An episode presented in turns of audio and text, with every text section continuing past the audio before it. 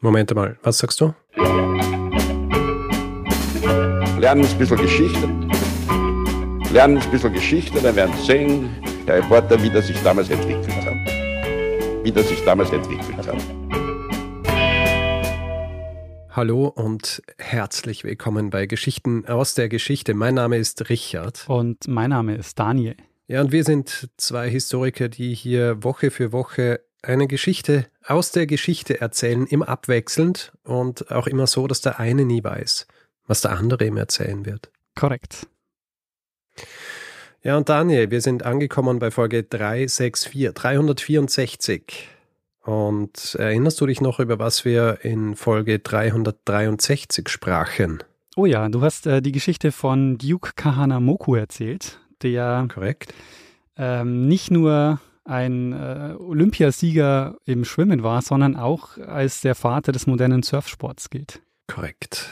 Ähm, schönes Feedback erhalten dazu. Ein Feedback würde ich gerne hier noch, weil da, das ist mehrere Male gekommen. Ich habe davon gesprochen, dass eine seiner Sportarten, die er ausgeübt hat, das Rudern war und habe dann im Zuge dessen auch äh, erwähnt, die Boote, in denen er es gemacht hat, nämlich die Outrigger Canoes, mhm. Wurde richtigerweise darauf hingewiesen, dass das nicht Rudern ist, sondern Paddeln. Paddeln. Ich habe in der zur Vorbereitung dieses Ganzen habe ich mal äh, so ein nicht ein Ausschnitt, sondern die ganze Sendung This is Your Life angeschaut äh, über Duke Kahanamoku. Das war so eine Sendung in den USA in den 60ern, mhm. äh, die Leute überrascht hat und sie äh, quasi geehrt hat für ihr Lebenswerk. Und im Zuge dieser Sendung sind dann immer Freunde und Familie und, und äh, Wegbegleiter und Begleiterinnen auch quasi auf die Bühne kommen, wenn mhm. man so will. Und einer seiner Freunde hat im Zuge dessen nämlich gesagt, ja, dass die erste sportliche Liebe äh, des äh, Duke Hanamoku Rowing war. Und äh, es ist auch so, dass dieser ähm, Outrigger Canoe Club auf Hawaii, der ist auch in dem Buch, das ich gelesen habe, ist er immer wieder bezeichnet worden als Outrigger Canoe äh, Rowing Club mhm. und nicht Paddling Club. Äh, was auch damit zu tun hat, dass dieser Club unter anderem neben den Outriggers auch äh, tatsächliche Ruderboote ähm, verwendet hat, beziehungsweise die dort trainiert haben und Rennen abgehalten haben. Also ähnliche Verwirrung hier wie Hase und Kaninchen. ähm, aber ja, tatsächlich im Outrigger Canoe wird gepaddelt und nicht, äh, nicht gerudert. Was ist der Unterschied? Das ist auch das. Also streng genommen ist es so, beim einen bewegst du dich vorwärts, beim anderen rückwärts. okay. Und beim Rudern äh, hast du, sind sie auch fest am Boot befestigt mhm. ja, und beim Paddeln hast du sie eben so in der Hand. Also vorwärts, rückwärts ist, glaube ich, der Hauptunterschied. Äh, das kann man so ganz gut sagen. Verstehe. Aber du fährst am liebsten Tretboot, deshalb war dir das nicht bewusst. Korrekt. Ja, sehr schön, Richard. Ähm, äh, schöne Folge. Äh, Gibt es noch was, was du dieser Folge hinzufügen möchtest? Es gibt noch ein paar andere äh, Dinge, die hauen wir aber dann in die, ähm, in die Feedback-Folge, würde ich sagen. Mhm, alles klar. In diesem Fall, werter Daniel, äh, erwarte ich mir jetzt von dir eine Geschichte, weil äh, den Gesetzen der Regelmäßigkeit gehorchend, musst du mir jetzt eine erzählen. Äh, das werde ich gerne machen, Richard. Ich freue mich schon drauf. Und zwar im Oktober 1590 werden im Stadtpalais von Don Carlo Gesualdo da Venosa in Neapel, der süditalienischen Hafenstadt, zwei Personen ermordet. Mhm. Nämlich Maria Davalos und ihr Liebhaber Fabrizio Caraffa, Herzog von Andria. Mhm. Und damit waren gleich drei mächtige Adelsgeschlechter des Königreichs Neapel in diesen Vorfall verwickelt. Ein Doppelmord, der in der Geschichte bis heute für Diskussionen sorgt, denn die ermordete Maria Davalos war die Ehefrau von Carlo Gesualdo, der diesen Mord nicht nur plant, sondern vermutlich auch selbst begeht. Aber Gesualdo war nicht nur Fürst und der Mörder seiner Frau, sondern ist heute auch einer der bekanntesten Komponisten seiner Zeit, im Übergang von der Renaissance zum Barock. Das war so um 1600. Aha. Richard, kennst du Carlo Gesualdo da Venosa? Nein, kenne ich nicht. Sehr gut. Wir werden nämlich heute über ihn, sein Leben und seine Kompositionen sprechen und wir werden über ganz viele Legenden und Mythen stolpern, die sich um ihn und sein Leben gebildet haben. Sehr gut. Na, ich hoffe, du stolperst nicht drüber, ja? ähm, wie man sich vorstellen kann, wir springen so ans Ende des 16. Jahrhunderts. Da ist die Quellenlage recht dünn. Also wir wissen aus den Quellen eigentlich relativ wenig. Zum Beispiel sein Geburtsdatum ist erst vor wenigen Jahren bekannt geworden. Da hat man nämlich einen Brief gefunden, in dem die Geburt von Carlo Gesualdo erwähnt wurde. Wir gehen daher davon aus, dass er am 8. März 1566 auf dem Schloss in Venosa geboren wurde. Und Venosa ist in Süditalien, liegt so auf der Höhe von Neapel, so ungefähr 200 Kilometer ins Landesinnere von Neapel aus gesehen. Mhm. Und die Gesualdos waren eine mächtige Fürstenfamilie. Also der Großvater von Carlo Gesualdo, der war Berater von Kaiser Karl V. Und deshalb steigt die Familie in dieser Zeit in den Hochadel auf. Und es gibt auch den Ort Gesualdo, der ist so auf halber Strecke zwischen Neapel und Venosa. Und dort steht auch die Burg Gesualdo, wo er lange gelebt hat und zu der wir auch im Laufe der Folge zurückkehren werden. Mhm. Ähm, Carlo Gesualdo war der zweite Sohn von Fabrizio II. und daher war geplant, dass er eine Kirchenlaufbahn einschlägt und der ältere Bruder, der Luigi, sollte dann die Herrschaft vom Vater übernehmen. Ja, das ist äh, die typische Verteilung eigentlich, oder? Wenn es mehrere Söhne gibt. Genau. Und bei Gesualdo war es so, dass die Voraussetzungen für eine Kirchenkarriere, die waren hervorragend. Also der Onkel, nach dem Gesualdo auch benannt ist, das ist Karl Borromäus. Und Karl Borromäus ist Kardinal und Erzbischof von Mailand. Der wurde kurz nach seinem Tod heilig gesprochen und hat sich um Pestkranke gekümmert, weshalb sich die Kirche bei Pestepidemien an ihn gewandt hat. Also er ist einer der sogenannten Pestheiligen. Also er hat sich vorher um die äh, Pestkranken gekümmert und dann ist er gestorben und heilig gesprochen worden. Oder? Genau. Äh, Und zwar kurz nach seinem Tod, also ähm, kurz nach 1600 wird er dann schon heilig gesprochen. Und du kennst ihn daher vielleicht auch, weil es gibt eine sehr bekannte Kirche in Wien, die Anfang des 18. Jahrhunderts gebaut wurde, weil der Kaiser versprochen hat, dass wenn die Pest, die gerade in der Stadt gewütet hat, vorbei ist, dann lässt er eine Kirche bauen. Und Karl Borromäus ist deshalb der Namenspatron dieser Kirche. Aha. Weißt du welche? Anfang des 18. Jahrhunderts, sagst du? Anfang des 18. Jahrhunderts. Ich sag's nochmal, Karl Borromäus. Es ist die Karlskirche. Richtig, die Karlskirche am Preisplatz. Das habe ich gar nicht gewusst.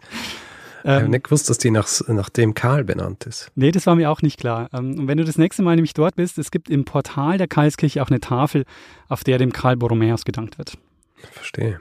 Also ein Onkel war Kardinal und Erzbischof, ein anderer Onkel war ebenfalls Kardinal und hat in Rom gelebt, das war der Alfonso Gesualdo. Und damit nicht genug, äh, seine Mutter war die Nichte des Papstes, das war zu dem Zeitpunkt Pius IV. Ziemlich viel Protektionismus hier, oder? Absolut, also einer steilen Kirchenkarriere stand also eigentlich nichts im Weg. Hm. Und als er sieben ist, stirbt seine Mutter. Ähm, sein Vater zieht dann nach Neapel in das vorhin genannte Stadtpalais, der Palazzo di Sangro. Und er und sein Bruder werden dann nach Rom zum Onkel geschickt, dem Kardinal Alfonso Gesualdo. Er bekommt schon früh am Hof eine musikalische Ausbildung. Also er lernt zum Beispiel schon komponieren und Instrumente spielen. Also er hat sowohl in Rom als auch in Neapel dann Kontakt zu vielen herausragenden Musikern ihrer Zeit. Also Gesualdo konnte zum Beispiel Gambe spielen. Weißt du, was die Gambe ist? Ja, eine, eine Frühform der Geige. Genau. Die Gambe ist so ein Saiteninstrument, bei dem über die Saiten gestrichen wurde. Und er hat aber auch die Laute gespielt. Ähm, weißt du, was, was die Laute ist? Die Laute, ja. Eine Art Gitarre. genau. Also äh, bei der Laute wurden die Saiten dann gezupft ähm, Ja. bei der Gambe gestrichen. Er hat aber auch äh, Cembalo gespielt. Weißt du, äh, Cem Cembalo Ja, kennst du? Cembalo ist eine, eine Art Klavier. Genau. so. Ein Natürlich Tasteninstrument. nicht, äh, ja, ein Tasteninstrument, aber ich glaube, wird es auch äh, gezupft und nicht, äh, oder na, da wird auch mit einem Hammer draufgehauen, gell? so wie bei der, wie beim Klavier auf die Seiten. Ich bin mir nicht ganz sicher, aber es kann gut sein, ja. Ähm, es ist Mhm. auf jeden Fall von der ähm, Tonbreite noch ähm, sehr viel schmäler, als das Klavier heute ist. Hm.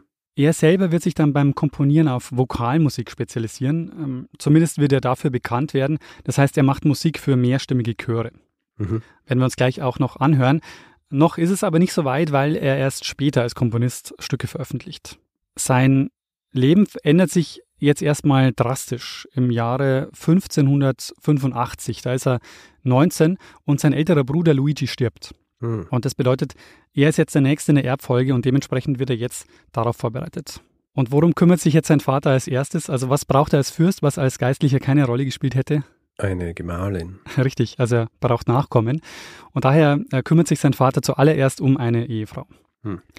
Die Wahl fällt auf seine Cousine, die Maria d'Avalos. Und die Avalos waren eine mächtige Adelsfamilie, die kamen ursprünglich aus Spanien Und im 14., und 15. Jahrhundert haben, haben sie die Vizekönige von Sizilien gestellt und haben auf der Insel Ischia geherrscht. Die Insel Ischia, das ist eine Insel, also auf der, auf der Seite von Neapel, so kurz vor Neapel. Die beiden heiraten dann im Jahr 1586, also nur ein Jahr nach dem Tod äh, von Luigi. Und seine Frau Maria Davalos war da schon zweimal verheiratet. Äh, beide Male sind ihre Ehemänner recht bald verstorben. Und kurz nach der Hochzeit kommt auch schon ein gemeinsamer Sohn zur Welt. Und bis dahin deutet jetzt nichts auf das ungeheuerliche Verbrechen hin, das gleich passieren wird. Maria Davalos beginnt eine Affäre mit dem Herzog von Andrea, dem Fabrizio Caraffa. Und die Caraffas waren ebenfalls eine sehr mächtige und einflussreiche Fürstenfamilie in Kampanien. Also, um nur ein Beispiel zu nennen, ein Caraffa war bis kurz vor der Geburt Gesualdos Papst in Rom. Das war Paul der Vierte. Mhm. Jedenfalls diese Affäre zwischen der Maria Davalos und dem Fabrizio Caraffa war wohl am Hof bereits bekannt und ist so als Gerücht verbreitet worden. Und Gesualdo reagiert jetzt darauf, aber nicht indem er seine Frau zur Rede stellt. Im Oktober 1590 verlässt er das Stadtpalais in Neapel und tut so, als würde einen Jagdausflug machen. Also er sagt, er geht jetzt zu einem Jagdausflug und sagt, dass er über Nacht nicht nach Hause kommen wird. Und über das, was jetzt gleich passieren wird, ähm, gibt es zahlreiche Berichte, Geschichten und also jede Menge Legenden ranken sich jetzt um das, was jetzt in der Nacht in diesem Stadtpalast in Neapel passieren wird. Und entscheidend ist halt wirklich so, bei jeder neuen Erzählung kommt noch ein grausames Detail dazu. Hm. Das Authentischste, das wir haben, ist zum einen der Bericht eines venezianischen Gesandten in Neapel, der wenige Tage nach der Tat darüber berichtet und einen Bericht nach Venedig schreibt. Und der schreibt folgendes. Don Carlo Gesualdo, Sohn des Fürsten von Venosa und Neffe des höchst erlauchten Kardinals, stieg am Dienstag um die sechste Stunde in der Nacht in Begleitung seiner Gefolgsleute die Treppe hinauf zum Gemach seiner Frau und leiblichen Cousine Donna Maria Davalos, die von allen als die schönste Frau Neapels angesehen wird. Erst tötete er Signor Fabrizio Caraffa, den Herzog von Andrea, den er bei seiner Gemahlin fand, dann die Fürstin selbst und sühnte so den ihm angetanen Schimpf. Diese drei fürstlichen Familien, also Gesualdo, Avalos und Carafa, waren eng miteinander verbunden und verwandt mit nahezu allen anderen adligen Familien des Königreichs. Jeder Mann war starr vor Entsetzen über diese Tat. Neben dieser Beschreibung gibt es noch einen offiziellen Untersuchungsbericht und da sind drei Aussagen überliefert, und zwar vom Untersuchungsbeamten, der Dienerin von Maria Davalos und von einem Kammerdiener Gesualdos. Also die letzten beiden waren tatsächlich dabei, als diese Tat begangen wurde. Und der Untersuchungsbeamte befragt die und er ist auch einer, der den Tatort besichtigt. Mhm. Und in diesen Berichten geht es teilweise sehr ins Detail. Das will ich äh, ehrlich gesagt nicht so groß ausbreiten und werde ich deshalb jetzt auch nicht zitieren, sondern nur ein paar Punkte rausgreifen. Der Untersuchungsrichter beschreibt nämlich, wie er an den Tatort kommt im Stadtpalais und dort zuerst den toten Karafa findet, bekleidet mit, wie er schreibt, dem Nachtgewand einer Frau. Und was auffällt, ist die Brutalität. Also der hat zahlreiche Wunden, die ihm mit Arkebusen und Hellebarden zugefügt wurden.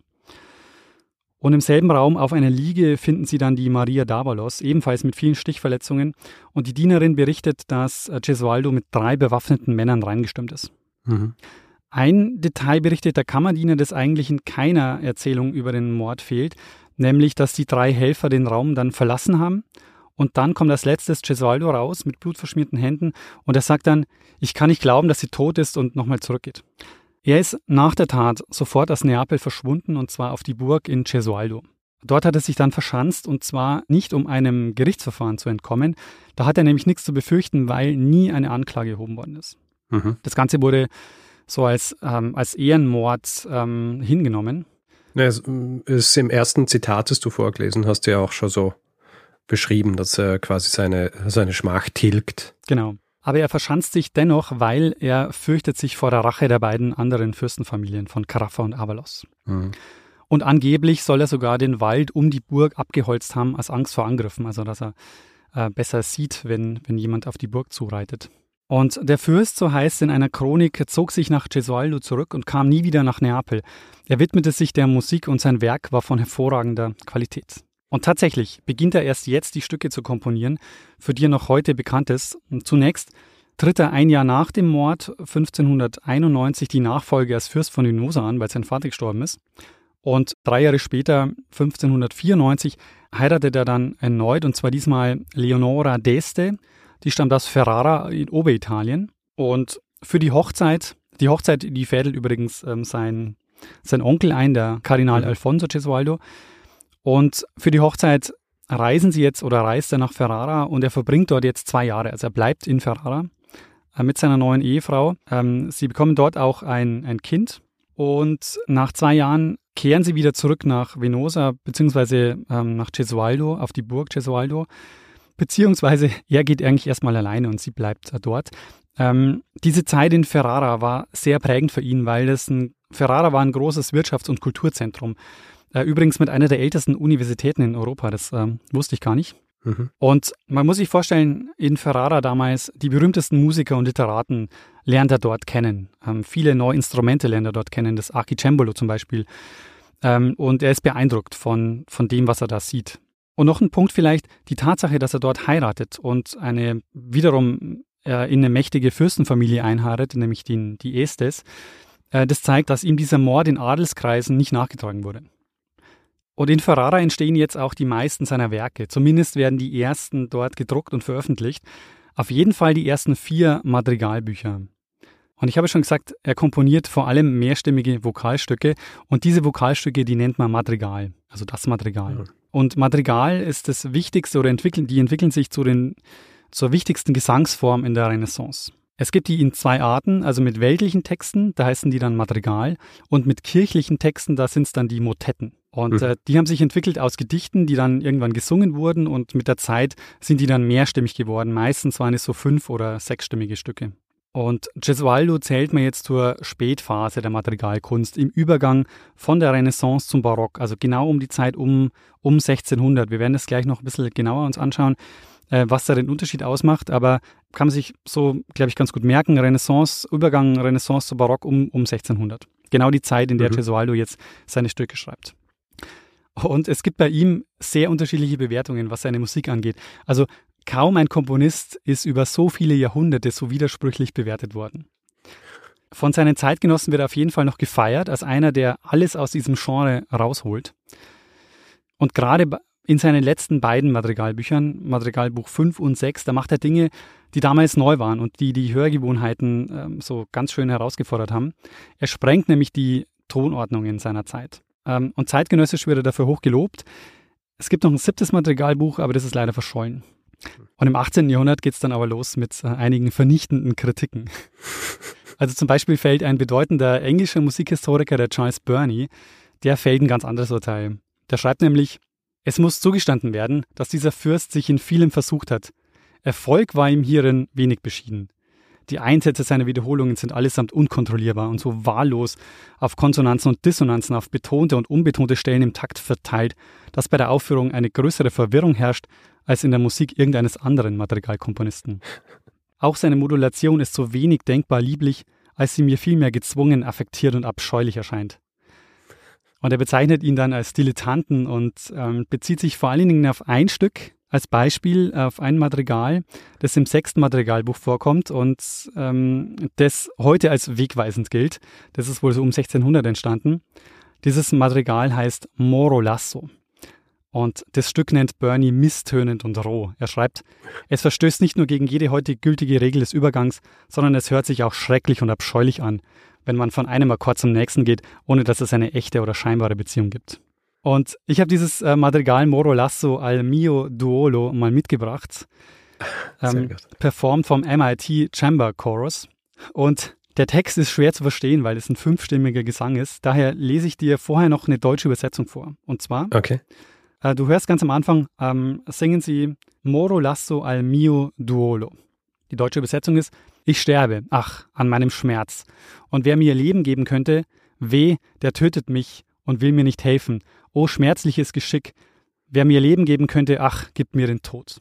Man sieht schon, es geht bei ihm vor allem um zwei Themen, nämlich um Liebe und den Tod. Mhm.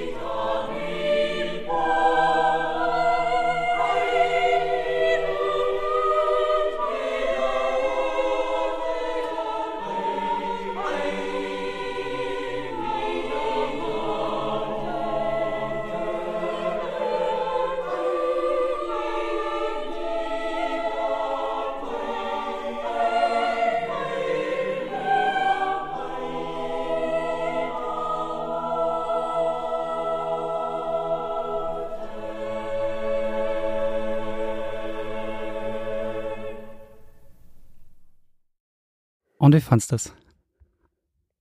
Also ich teile die Meinung des äh, Kritikers aus dem 18. Jahrhundert nicht.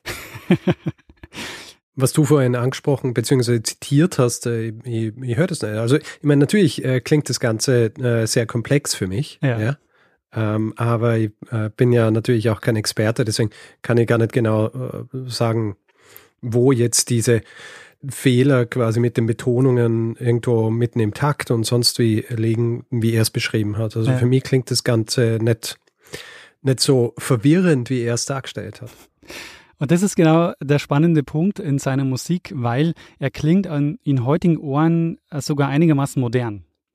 Hm. Und wir werden uns gleich ein Beispiel anschauen von einem Komponistenkollegen, um so den, äh, um den Vergleich zu haben, was sonst so im ja, Anfang 17. Jahrhundert so ähm, an Madrigalen komponiert wurde. Aber der entscheidende Punkt ist, was man hier hören konnte, ist, dass es ähm, weniger harmonische Fixpunkte gibt, dass er so die geltenden Regeln ausreizt, was so die Dissonanzen angeht und dass es sehr exzessiv und exzentrisch wirkt. Also dieser Anfang auch, dieses tiefe Moro, Lasso und so und diese, diese Tonartwechsel, die sind, ähm, ähm, ja, die sind so typisch für ihn. Also seine Musik ist geprägt von diesen unerwarteten Tonartwechseln. Bevor du weitergehst, äh, zwei Sachen noch. Erstens finde ich es sehr äh, nett von dir, dass du zu mir gesagt hast, du hast den Text mitgebracht, weil man versteht das so schlecht, ohne darauf hinzuweisen, dass er auch auf Italienisch ist und ihn ohnehin nicht verstanden hat. Ja. Stimmt. Und dann, äh, es führt mich zum zweiten Punkt, nämlich, ich nehme an, wenn das jetzt eine Motette gewesen wäre, ja. also äh, quasi sakral, dann wäre es auf Lateinisch gewesen wahrscheinlich, oder? Ja, also vermutlich, ja. war das normal zu jener Zeit, dass für solche Stücke dann tatsächlich äh, die äh, Italienisch verwendet wird und nicht, äh, nicht Latein? Ja, das war, das war normal. Also es war, man hat entweder Gedichte genommen, äh, zum Beispiel ein guter Freund von, von Cesualdo war der Torquato Tasso und äh, von dem mhm. hat er dann äh, Texte vertont. Aber bei ihm ist es auch so, dass er auch selber Texte geschrieben hat für seine Madrigalen oder mhm. für seine Madrigale. Und was man bei ihm immer sagt oder was man bei Gesualdo sagt als Kennzeichen, warum er diese, diese unerwarteten oder vielen Tonartwechseln hat, ist, dass er sehr nah am Text bleibt. Also in dem Moment, man hört es ganz am Anfang, es beginnt mit Moro Lasso und es ist eben dieses so, ähm, so tiefe und traurige und dann kommt's, dann wird es ja so ein bisschen, bisschen fröhlich und das kommt daher, weil dann das Wort Vita kommt und das Wort quasi Leben und das mhm. vertont er dann quasi sofort in, in, in fröhlich. Und so ja. ähm, wechselt er quasi sofort die Stimmung nach jedem, äh, je nachdem quasi, wie dieses Wort besetzt ist. Ähm, und das macht er ja einigermaßen äh, radikal für seine Zeit. Hm. Und wir hören mal im Vergleich dazu, wie sich ein Madrigal eines berühmten italienischen Komponistenkollegen anhört, der ungefähr zur gleichen Zeit gelebt hat wie Gesualdo, und zwar Claudio Monteverdi. Hm. Monteverdi ist dir wahrscheinlich ein Begriff? Ja. Äh, mir ist es äh, vor allem deswegen ein Begriff, weil meine äh, Schwester war lang Tourmanagerin des Monteverdi-Chors. Ah, sehr cool. ähm, Monteverdi zählt ja zu den bekanntesten Komponisten überhaupt und zwar deshalb, weil er in diesem Übergang von der Renaissance zum Barock den entscheidenden Schritt weitergeht, nämlich genau den Schritt, den Gesualdo nicht geht. Und wir hören mal kurz in ein sehr bekanntes Madrigal von ihm rein, das er 1836 veröffentlicht hat, und zwar aus seinem achten Madrigalbuch, Madrigali Guerrieri e Amorosi, also die Madrigale über Krieg und Liebe. Dieses Madrigalbuch gilt so als das Beste, was es an Madrigal überhaupt so gibt.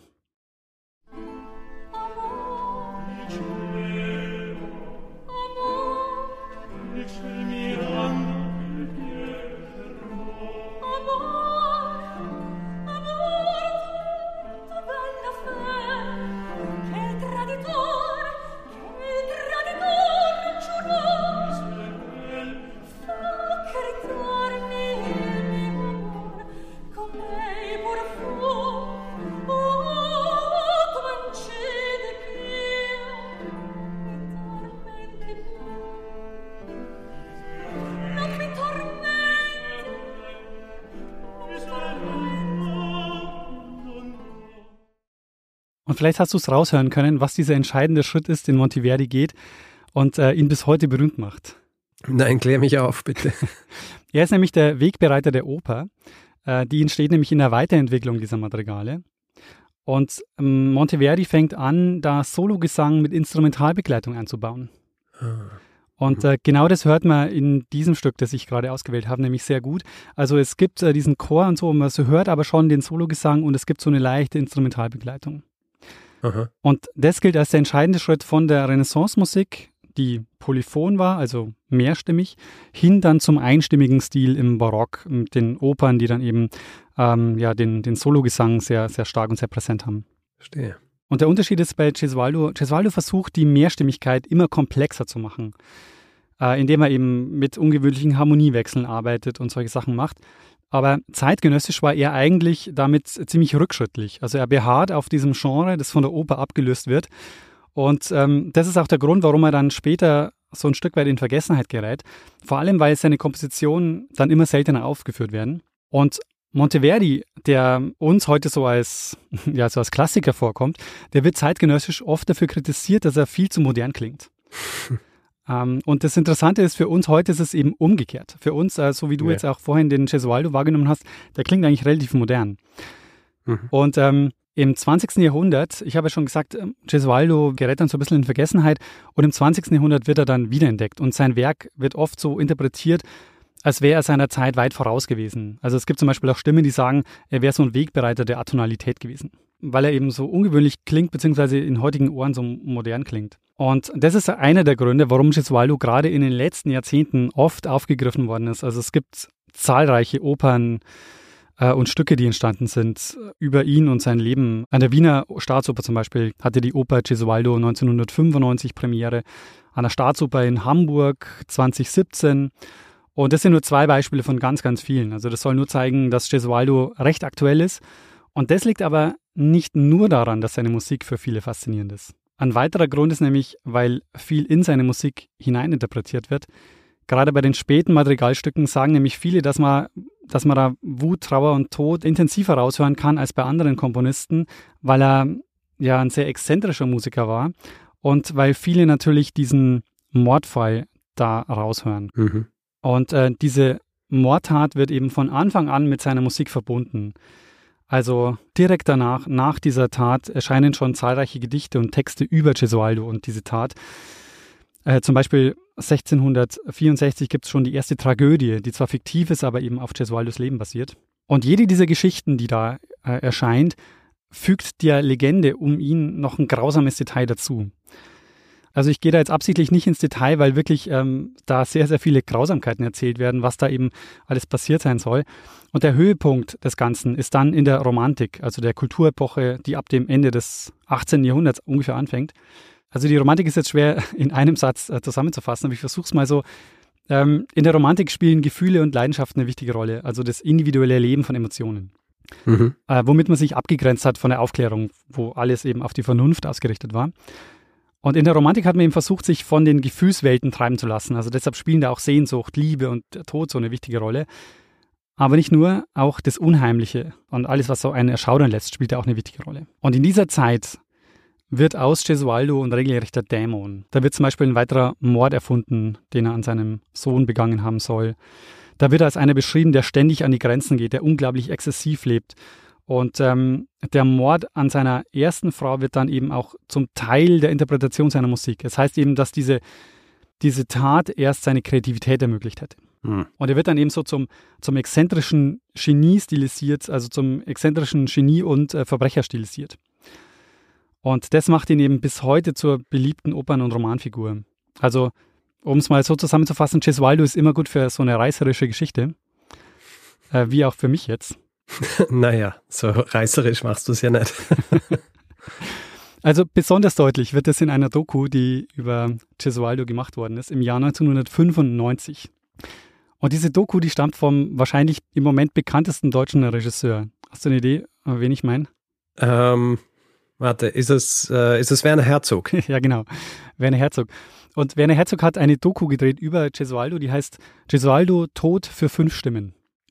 Und die ist aus dem Jahr 1995 und diese Doku, die ist echt, also soll ich sagen, die ist absurd. Also die spielt hauptsächlich in der Burg Gesualdo, die zu dem Zeitpunkt noch eine Ruine war. Inzwischen ist sie restauriert worden. Und er geht da halt durch und lässt sich eine Schauergeschichte nach der anderen erzählen über Gesualdo.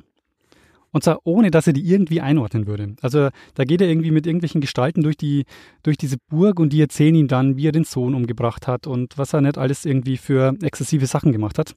Hm. Da wird eben genau dieses Bild von einem Dämon, der exzentrisch, grausam und geheimnisvoll war, voll bedient. Und es gibt da so absurde Szenen, dass zum Beispiel spielt irgendwann in dieser Ruine irgendjemand mal so ein Blasinstrument und geht dann so durch und dreht ihm so einen Rücken zu und dann fragt der Werner Herzog ihn, ähm, was er da macht und dann sagt er so, ja, das muss er ab und zu mal machen, damit der Geist von Gesualdo nicht durch die Ritzen der Ruine entweicht. Ja. Und die, also die beste Szene fand ich, er besucht dann einen Koch, der ihm Teile des Hochzeitsmenüs von Gesualdo nachkocht. Und der Koch ist auch schon so super, weil der, der steht dann so da mit Zigarette im Mund in der Küche, während er noch so kocht und das Essen äh, präsentiert. Und gleichzeitig steht die Köchin im Hintergrund und immer wenn sie den Namen Gesualdo hört, ruft sie dann so rein, Diavolo, Diavolo. Jetzt, also, äh, keine Ahnung, also diese Doku ist wirklich ähm, sehenswert, aber auch irgendwie nee. sehr schräg. Es klingt nach Werner Herzog, muss ich sagen. ja. Alex Ross, ein Musikkritiker, hat einen sehr guten Text im New Yorker über Gesualdo geschrieben. Und der Text heißt Prince of Darkness. Und da schreibt er über das Verhältnis von Biografie und seiner Musik. Wenn Gesualdo nicht solch schockierende Taten begangen hätte, würden wir seiner Musik vielleicht nicht so viel Aufmerksamkeit schenken. Aber wenn er nicht so schockierende Musik geschrieben hätte, würden wir uns nicht so sehr um seine Taten kümmern. Hm. Das finde ich beschreibt es ganz gut, dieses Verschränken äh, zwischen äh, ja, Leben und Werk. Weil viele dieser Gerüchte, die, die haben wohl auch einen wahren Kern. Also er war wohl auch tatsächlich sehr, ähm, sehr exzentrisch. Also es ist zum Beispiel so, dass viele Geschichten um ihn und seinen Gesundheitszustand, die kursieren schon kurz nach seinem Tod. Also ein Chronist zum Beispiel schreibt im Jahr 1632, also ähm, um das vielleicht noch zu sagen, ähm, Gesaldo stirbt 1613, also ungefähr 20 Jahre nach seinem Tod, schreibt ein Chronist, ähm, dass Gesualdo von einer Horde Dämonen angefallen worden wäre und gepeinigt wurde. Und da schreibt er, zehn oder zwölf eigens für diesen Zweck eingestellte junge Männer mussten ihn täglich dreimal heftig schlagen. Während dieser Prozedur lächelte er glücklich. Ein anderer Chronist schreibt zwei Wochen nach dem Tod, also noch im Jahr 1613, er konnte nie alleine schlafen, ohne jemand, der ihn umarmte und ihm den Rücken wärmte. Zu diesem Zweck hatte er einen gewissen Castelvetro aus Modena, der sehr zärtlich zu ihm war und immer bei ihm schlief, wenn die Fürstin fort war.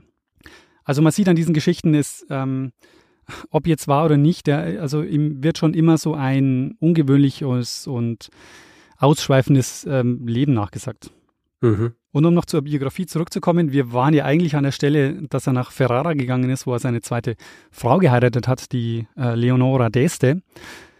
Mhm. Die bleiben dort zwei Jahre in Ferrara und er zieht dann wieder zurück auf Schloss Gesualdo, wo er sich dann vor allem eben der Musik widmet.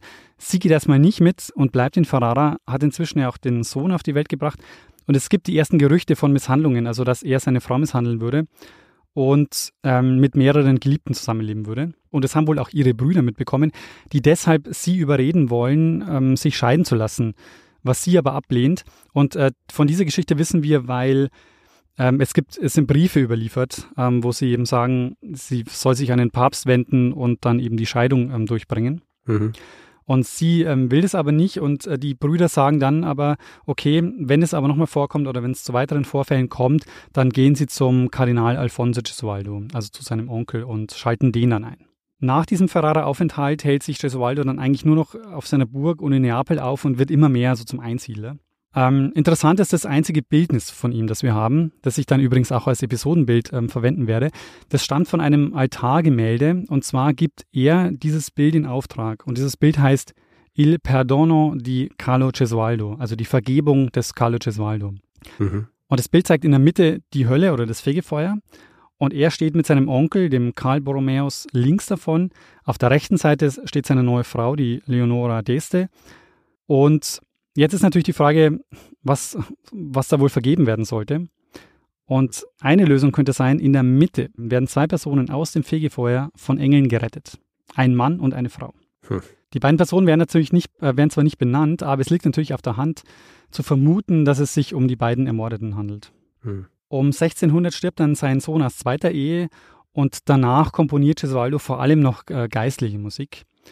Aber seine bahnbrechenden Madrigalbücher erscheinen dann 1611.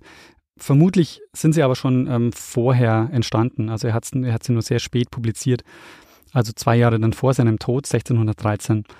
Und das, ähm, was er da macht, eben zählt zum experimentellsten und ausdrucksstärksten, was, was man so an Renaissance-Musik kennt. Mhm. Und mit 47 Jahren stirbt er dann äh, im Jahr 1613 einsam auf seinem Schloss Ähm, hatte wohl schon längere Zeit Depressionen, aber das ist auch schwierig zu sagen, weil das natürlich auch Teil der Interpretation seines Lebens ist. Also äh, seines Lebens ja. und seiner Musik, weil er äh, ein Leben lang von Schuldgefühlen gequält wurde. Das ist so eine der, äh, eine der Geschichten natürlich, die immer wieder miterzählt wurden. Ja. Ja, Richard, das war meine Geschichte über Carlo Gesualdo. Die Geschichte über einen italienischen Fürsten, Mörder und Komponisten, über den heute noch Opern geschrieben werden. Sehr, sehr gut. Ähm, es ist lustig, weil diese Verquickung von hier hat jemand einen Mord, äh, also hier hat jemand jemanden ermordet und ist gleichzeitig dann aber auch äh, künstlerisch tätig, in diesem Fall eben Musik. Das ist ja für jene Zeit auch äh, gar nicht so selten, weil es gibt ja noch einen anderen, der mehr oder weniger zeitgleich gemordet hat und dann aber trotzdem einer der berühmtesten Maler der Zeit war, ja. nämlich äh, Caravaggio. Ja, genau. Also äh, ich meine, in, im Zusammenhang mit ähm, äh, mit dem Fürsten, der seine Frau und deren Liebhaber ermordet, ist es natürlich äh, wieder was anderes, aber äh, weil es, wie soll ich sagen, so dieses, dieses Konstrukt ist, wo dann immer so Geschichten kommen mit, ja, er hat die Ehre verteidigt und, und seine Schmach getilgt und, und all solche, und all solche Dinge. Ja. Aber grundsätzlich war diese Zeit, äh, in, in der die gelebt haben. Das war ja auch eine gefährliche Zeit. ja, also Leute sind da regelmäßig ermordet worden und so eine klassische äh, Polizei oder so hat es ja auch nicht gegeben zu dieser Zeit. Und ja. ähm, natürlich hast du dann entsprechend wie Caravaggio dann fliehen müssen oder äh, wie der Fürst, der eigentlich nicht fliehen hat müssen, weil er sich nicht vor einem weltlichen Gericht irgendwie ähm, rechtfertigen hat müssen.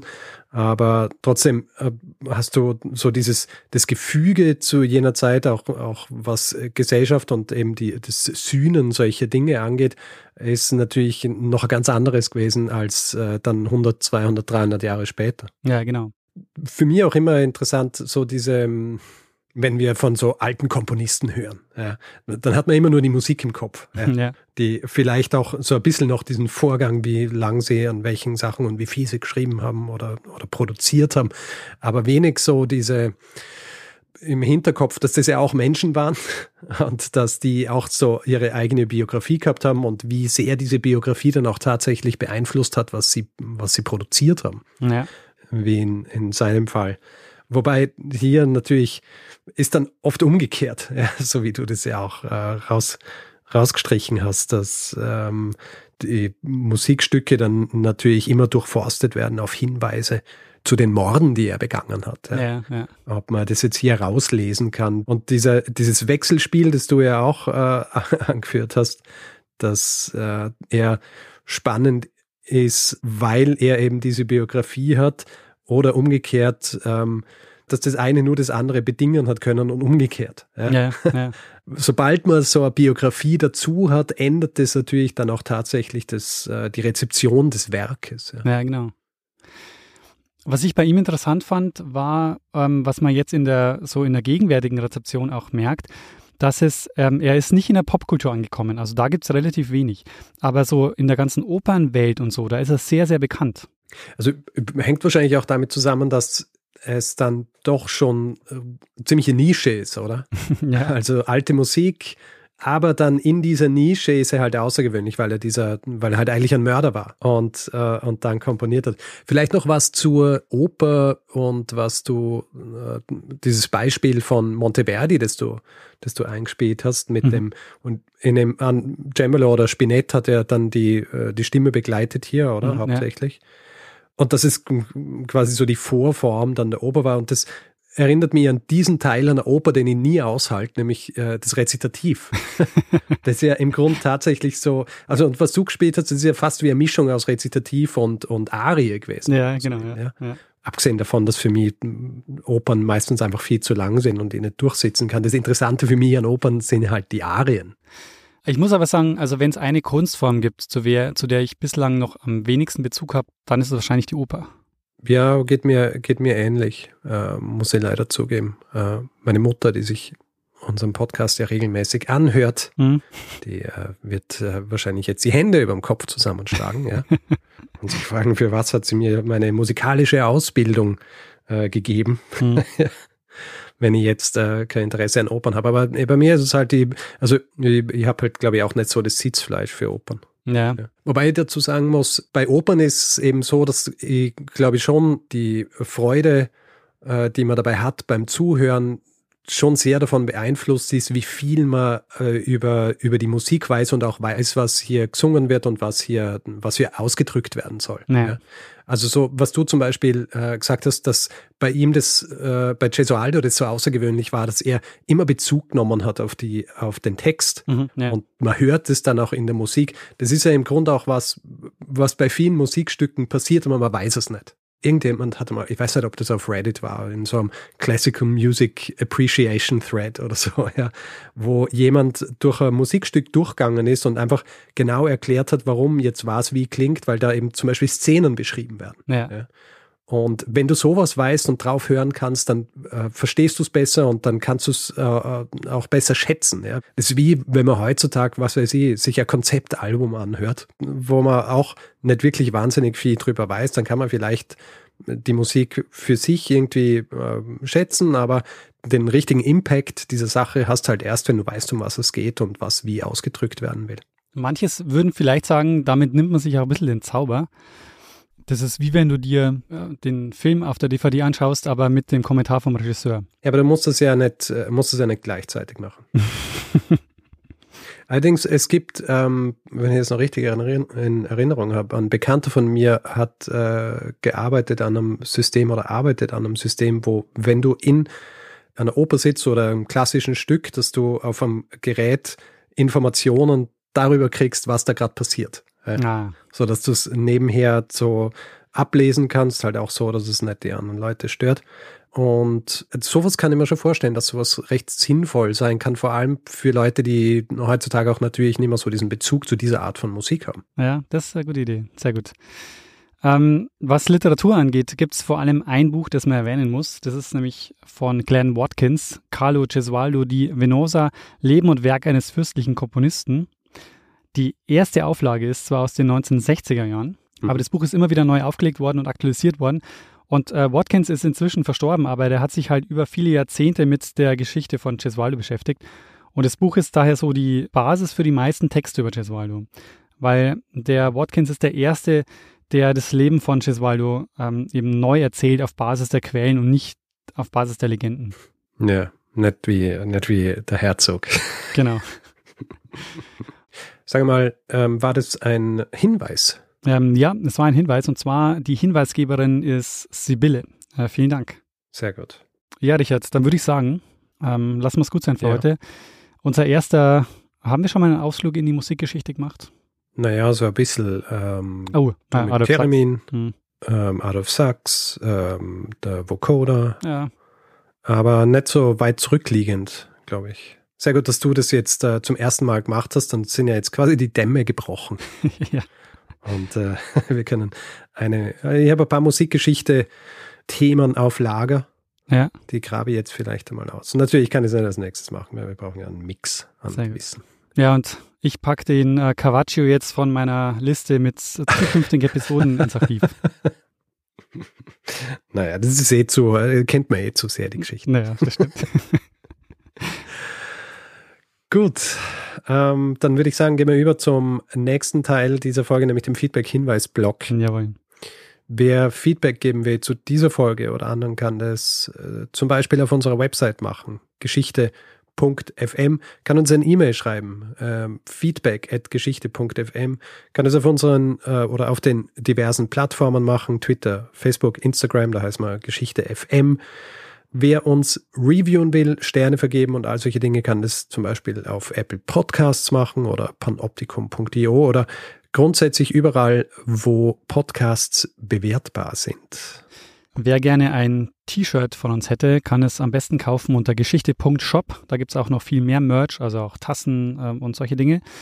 Wer diesen Podcast lieber werbefrei hören möchte, hat zwei Möglichkeiten. Die eine ist via Apple Podcasts. Da gibt es den Kanal Geschichte Plus. Ähm, da kann man sich den Podcast für 4 Euro im Monat, 3,99 glaube ich sind es im Monat, abonnieren. Die zweite Möglichkeit ist via Steady. Da gibt es auch den Feed für 4 Euro im Monat zu kaufen. Ähm, da bekommt ihr dann auch jeden Mittwochvormittag die Folge in euren Podcatcher geliefert, in einem eigenen Feed mit den werbefreien Folgen.